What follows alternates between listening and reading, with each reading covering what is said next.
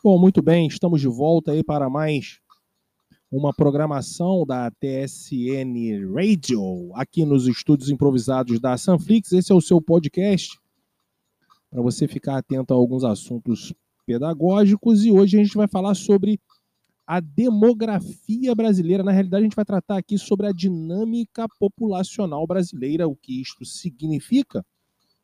No nosso bate-papo passado, nós tivemos como pauta a demografia. Vimos aí que a demografia é o estudo justamente sobre a dinâmica da população, como ela se comporta, por que ela envelhece mais, menos, porque um número maior ou menor de jovens. Vimos aí que existem alguns índices, alguns indicadores que medem essa demografia. A demografia a gente viu na pauta passada que ela trabalha coletando dados. Dados são coletados, são analisados e a gente consegue ter uma ideia de como anda determinada região, determinado país, se está nascendo muitas crianças, se está morrendo muitos adultos, se a gente consegue perceber se naquele país, naquela região tem um número muito grande de idosos. E por que, que isso tudo é importante? Porque olhando para a demografia de um local, de um país, a gente consegue perceber se esse país ele é um país muito pobre, se ele é um país muito rico, se ele é um país em transição, porque isso tudo vai inferir diretamente na qualidade de vida daquele local, daquele país, e também vai fazer uma demonstração ali sobre o quanto aquele país está enriquecendo. Na pauta passada, a gente deu um exemplo aí do Japão. No Japão, a gente consegue detectar ali um número muito grande de idosos, né? E a gente viu que isso acontece porque lá existe vários programas que acabam fazendo com que a longevidade, ou seja, a expectativa de vida do japonês seja longínqua. Em outros países, por exemplo, como a Somália, a Eritreia, o Haiti, países pobres, a gente já percebeu o contrário.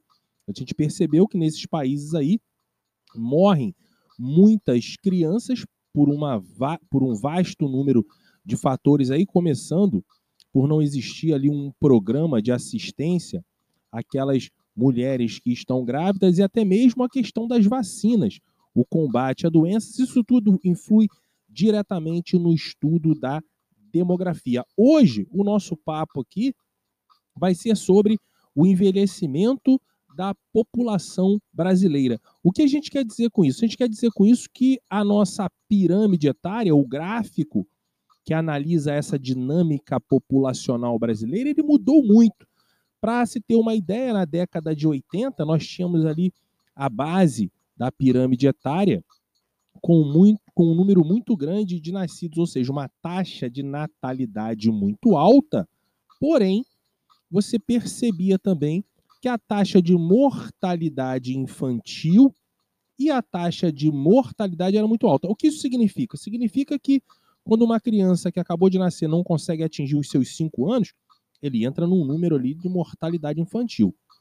Já quando a gente percebe que ali no meio da pirâmide ali você tem um número muito grande, uma taxa muito grande de mortalidade, isso pode ser por vários motivos, que vai de muitos acidentes de trânsito, a violência urbana, mas também como é o caso daqueles países citados, existe ali uma série de situações que fazem com que essas pessoas morram, inclusive a fome. O Brasil mudou muito, como eu dizia, na década de 80, nós não conhecíamos ali diretamente ou eficientemente questões de saúde sanitária, vacinas, antibióticos, isso era muito novo no Brasil, ou seja, nós tínhamos ali pessoas nascendo muito, Porém, essas pessoas atingiam ali a idade adulta e também logo faleciam. A taxa, a longevidade do brasileiro era bem mais baixa.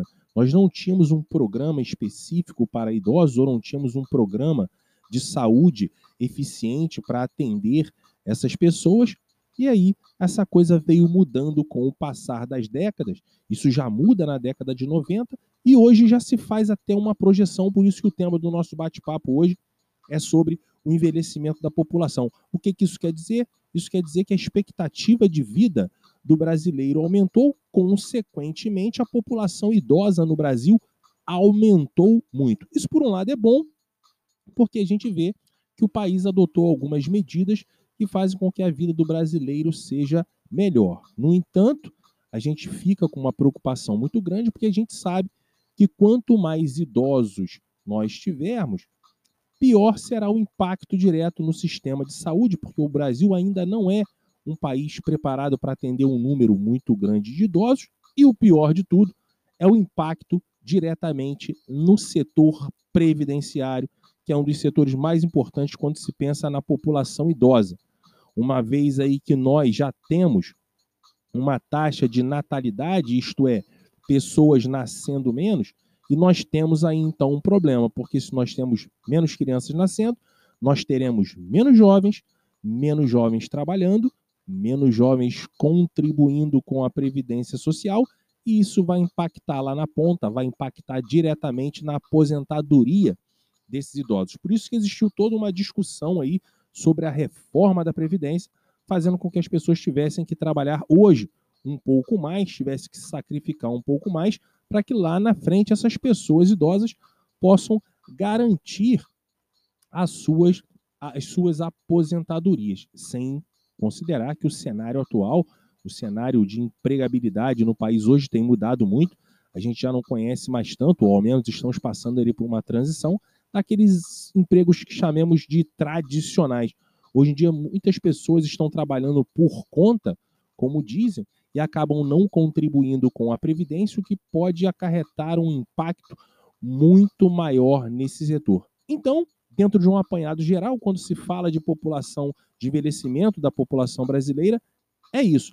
Você entende que hoje menos pessoas estão nascendo, com isso nós teremos aí um número menor de jovens trabalhando e nós teremos um número maior de idosos que precisarão contar com esse sistema de previdência social que pode não atender a todos. Isso é um tema muito importante, é um tema que mostra que o Brasil ele melhorou muito das décadas passadas, como eu comentei para agora, mas nós não nos preparamos com o passar do tempo para atender toda essa demanda. Então, várias reformas precisam ser feitas, inclusive o que já aconteceu, que foi aquela na reforma trabalhista. Esse foi o nosso bate-papo nosso bate de hoje aí. O nosso tema, a nossa pauta hoje escolhida foi o envelhecimento da população brasileira. Eu espero ter ajudado e a gente se vê em breve.